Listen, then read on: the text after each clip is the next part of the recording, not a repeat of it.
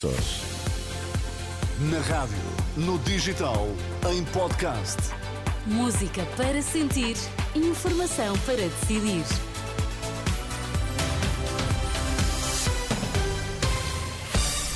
Vai começar dentro de instantes a edição da noite, para já as notícias em destaque. Dois mortos e dois feridos ligeiros na sequência de um naufrágio perto do Porto da Nazaré. O número de trabalhadores a recibos verdes na administração pública é o mais alto dos últimos 12 anos.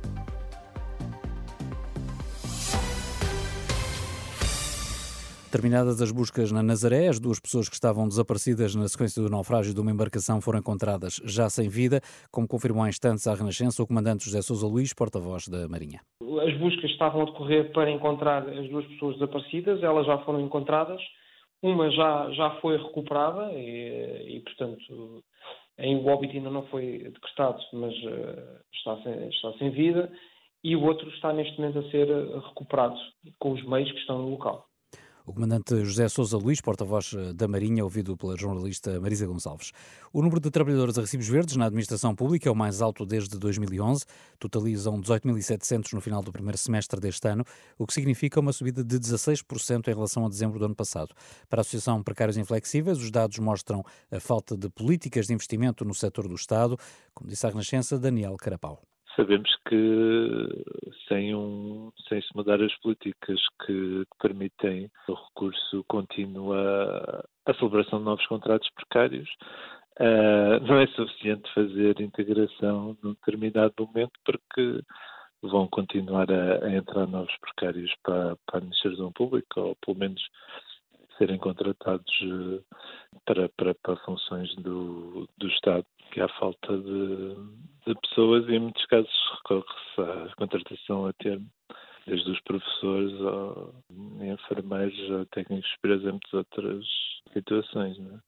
O Boletim Estatístico do Emprego Público revela que os contratos de prestações de serviços no primeiro semestre foram celebrados maioritariamente na modalidade de tarefa que predominou nas entidades da Administração Central. Um cristão não se abstém e, se o fizer, é deixar que outros pensem por si. Quem o diz é o Bispo de Leiria Fátima. Na sua mensagem de Natal, Dom José Ornelas avisa para o risco de apatia na sociedade, numa altura em que se exige uma capacidade crítica fundamental para desconstruir as manipulações. O que mais me preocupa é a abstenção um cristão não se abstém. Porque a abstenção é deixar que outros pensem por nós. Nem que fosse pôr o meu voto em branco, mas eu ia lá. Significa eu estou cá, estou ativo, participo. E eu tenho de buscar soluções possíveis dentro do panorama que tenho, mas vou participar ativamente para que isso seja possível. O voto em branco e o voto, nulo, a abstenção, são muito distintas.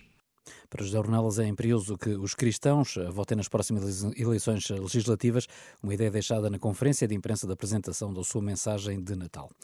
O pão vai ficar mais caro já em janeiro, 6% a mais, eh, são garantidos por causa do fim do IVA zero, mas nas contas para o aumento do preço é preciso ter em conta também os fatores de produção, como explica Helder Pires, da Associação dos Industriais da Panificação. A partir de 1 de janeiro, o pão uh, volta a ter 6% de IVA. Depois, os outros custos eh, são os que derivam do aumento do custo da, da, energia, que já está também anunciado para o início do ano, uh, o aumento do, dos salários e os aumentos também continuam a acontecer a nível de matérias-primas. Portanto, tudo isto acabará por ter que ser refletido no preço de venda do pão.